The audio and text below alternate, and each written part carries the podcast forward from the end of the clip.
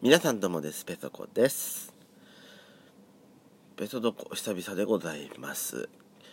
えー、本日はですね11月の25日の早朝に収録しております。皆様お住まいの地域は無事でしょうか？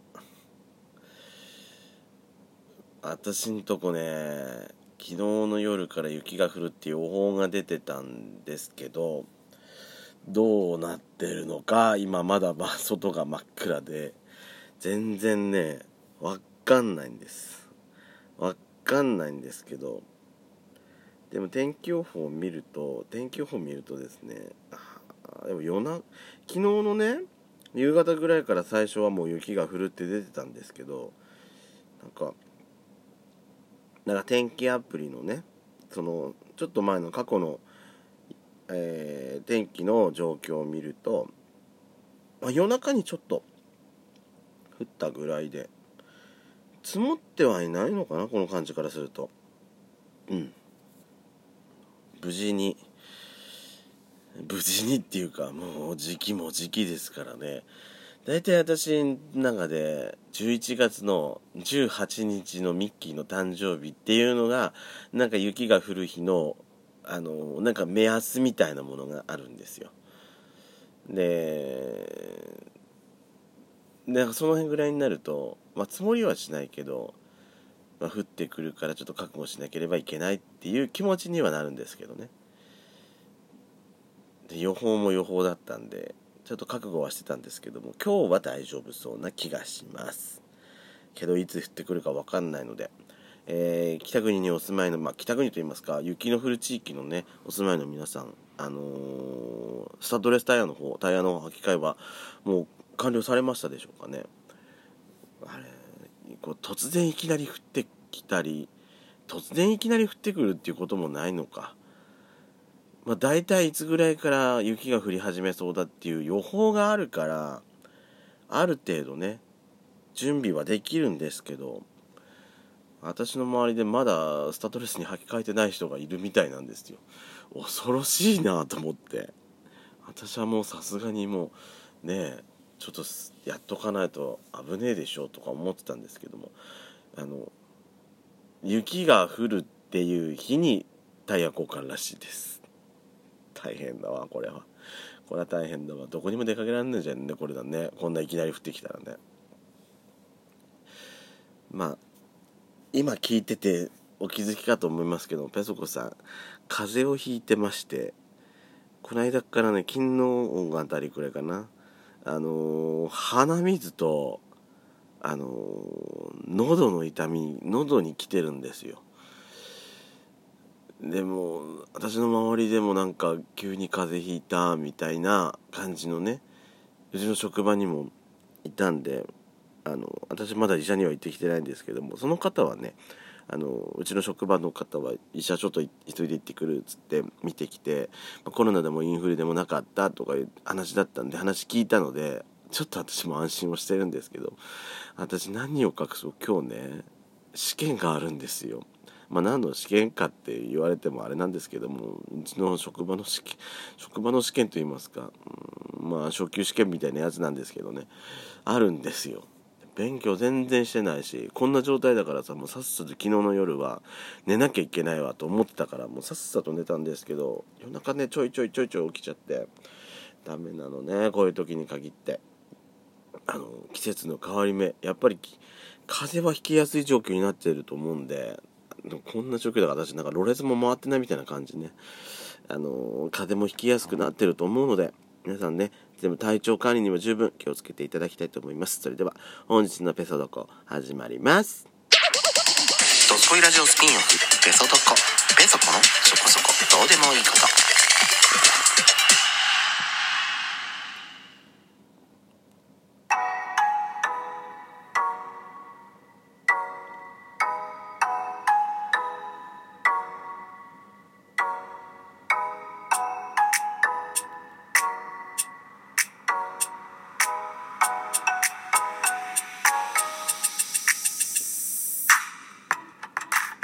改めましておはこんばんちは。ドスコイラジオスピンオフ、ペソドコ、ペソコのそこそこどうでもいいこと、お相手はペソコです。見ました？金曜ロードショー。私ほら最後の冒頭でも話した通り、風邪ひいてたんですよ。ね、昨日。いや、今もなんですけど、こんな状態なんで。だからもう早く寝て、早く治さなきゃいけないと思ってたんですけども、やっぱり最初から見始めたら最後まで結局見ちゃいました。ノートルダムの鐘。ディズニー長編作品第34作の、えー、作品でございます。1996年公開の映画でございますね。なんでこんなに私いきなりねディズニー作品を語りたくなったかっていうと私ディズニー作品で好きな作品の順位言ってって言われると1番目はね「美女と野獣」なんですこれは。これはもう決まりで。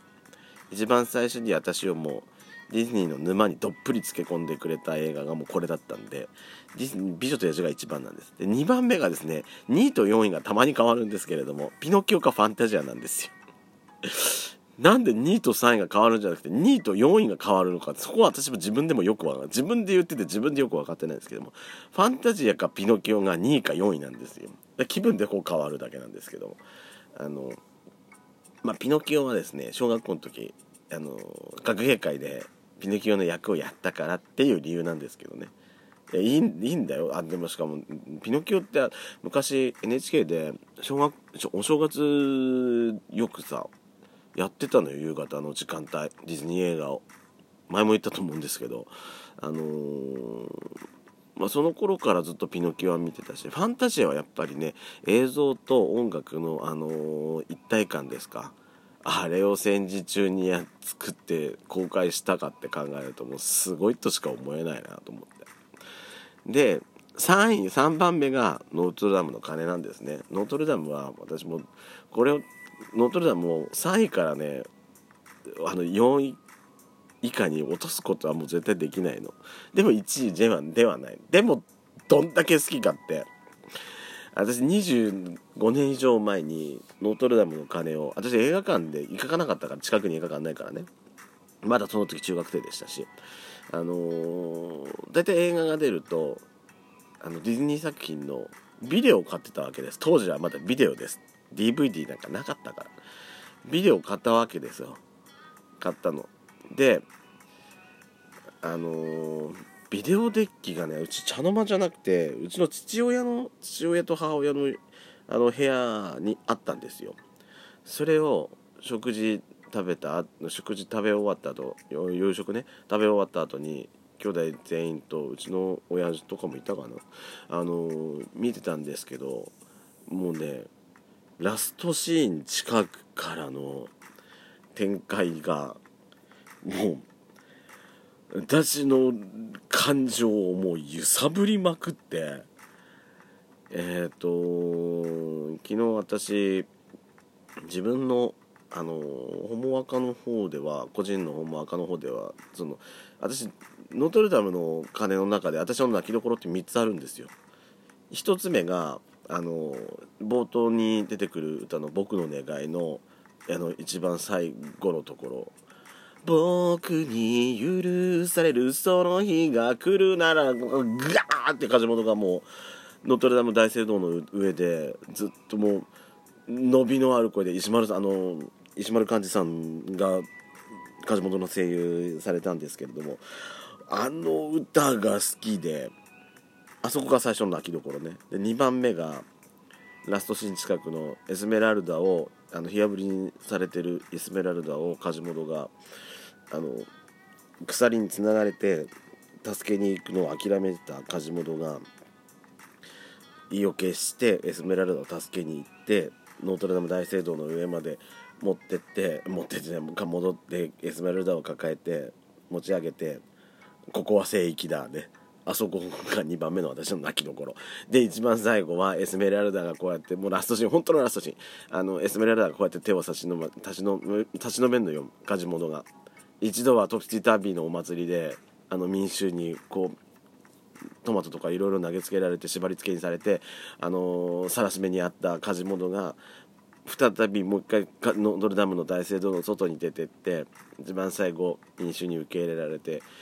行くとこねもう最後ラストを知ってるから私もうエスメラルダがこうやって手手を差し伸ばした瞬間からもうねダメなのもうボロボロになっちゃうの。貸物貸物よかった貸物よかったねって私もうダメなのもうずっともうボロボロ昨日もおやつしながらなもう泣きながら見てたもんだってこれがね25年以上前から私ずっと変わんないのこれがはあもうノートルダム多分ディズニー映画で